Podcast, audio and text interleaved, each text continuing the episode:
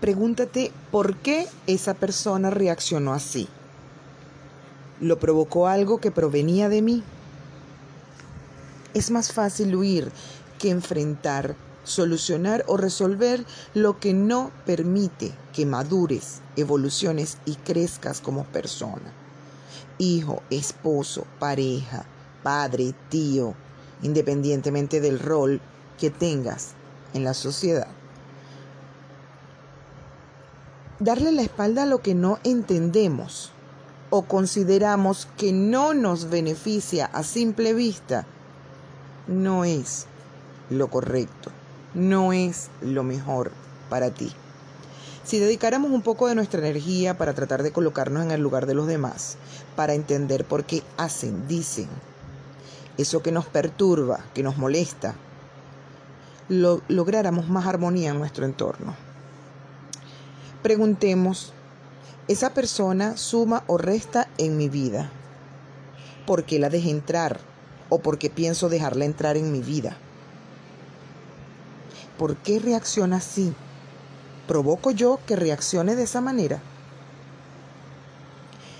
Es evidente que hay personas que nunca se disculpan por lo que te hacen, pero sí te culpan y juzgan por la forma como reaccionaste. Vamos a ser claros y vamos a sincerarnos un poco. Hagamos una introspección y observemos dentro de nosotros. Observa dentro de ti. Colócate frente a un espejo si te es más cómodo. Analiza quién eres, tus defectos, lo que acostumbras a hacer, tus hábitos. Y luego de que hayas hecho esto y te tengas clara una imagen de quién eres, lo que haces, lo que te gusta hacer y decir, visualiza un pozo de agua y pregúntate, ¿debo insistir en sacar agua de un pozo vacío? ¿Puedo revestir y hacer mantenimiento a ese pozo para tener un agua clara y limpia? El pote que uso para tratar de sacar agua de ese, de ese pozo está en buen estado o está roto y cuando voy subiendo el pote el agua está cayéndose de él. La soga con la que estoy bajando ese pote es lo suficientemente larga para que llegue al agua que quiero alcanzar. ¿Está abierto ese pozo para mí? ¿Hay acceso hacia ese pozo? ¿Está muy distante? ¿Está lejos de mí? Sí, suena como algo raro, pero ubícate en la visualización que te estoy diciendo y vas a entender el punto, lo que estoy tratando de demostrar. Porque cuando hablamos del pozo de agua, hablamos de ti y hablamos de la otra persona, para tratar de ver dónde está el problema. ¿Cómo solucionamos algo si no lo identificamos? Recuerda que los grandes amores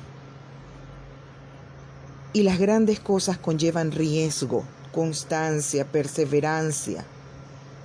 No permitas que una pequeña discusión o un malentendido dañe una relación laboral, familiar, amorosa, de un potencial negocio. Aprende, enfócate en que tú puedas verlo en tu vida cotidiana, en todo evento, en todo acontecimiento, en toda circunstancia, que no debes tomarte las cosas personales aun cuando pareciera o todo te lo indique que pueda ser, aun cuando tu mente te lleve a creerlo y a juzgar y a predisponerte, no te tomes las cosas personales. Ante cualquier desavenencia en tu entorno, trata de resolver, comunicarte, pero no traigas el pasado de vuelta. Enfócate en el ahora y el potencial futuro. Las mejores relaciones deben basarse en una elección para el bien común, en el amor que haya compartido, que haya eh, en, en una de las partes, pero nunca deben basarse en la necesidad, porque están sentenciadas al fracaso. Recuerda que solo tienes una vida y es corta. para perderte pensando en el futuro. No esperes a perder lo que tienes para llorar y valorarlo. Aprécialo.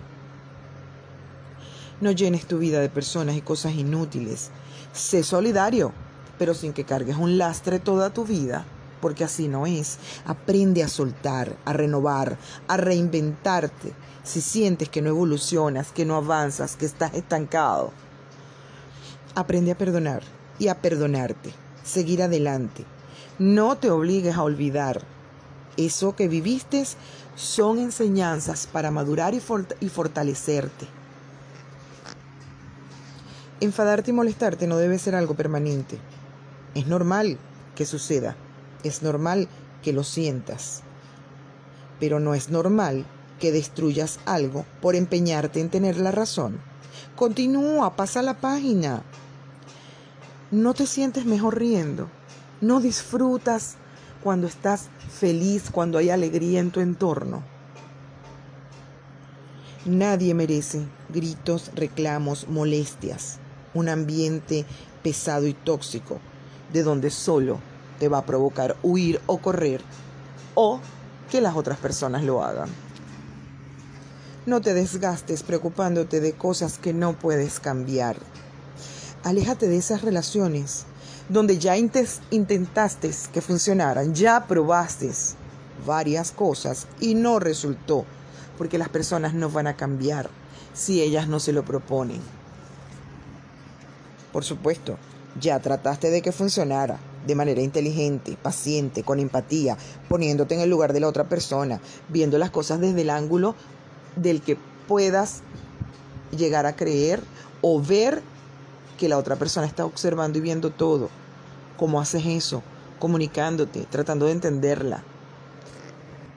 Sé proactivo, no reactivo. Toma el control de los acontecimientos, de la situación, en vez de quedarte mirando cómo suceden las cosas. Trata de entender. Y vuelvo y lo repito, ponte en el lugar de la otra persona y usa la frase, no debe ser fácil. No debe ser fácil que no controle o conozca cómo manejar sus emociones. No debe ser fácil tener ese carácter tan complicado. Hay momentos en los que cuando todo lo demás falla, no queda más que ser contundente, como el bambú, que coge fuerza tras haber sido doblado. En ocasiones, nuestras circunstancias con personas difíciles llegan a un límite y quedamos arrinconados y nos sentimos doblegados y humillados. En esos momentos, visualiza el bambú. Ellos se doblan, reciben el impacto del viento fiero que desea controlarlos y tenerlos bajo su poder. Pero esto nunca ocurre pues la fortaleza del bambú, su flexibilidad y el hecho de doblegarse hace que tenga más fuerza al reaccionar. Cuando sientas que llegas al límite, generas un cambio. No harás uso de la violencia. Debes tener capacidad de respuesta. Es saber posicionarte con voluntad ante, ante quien osa convertirte en alguien que tú no eres.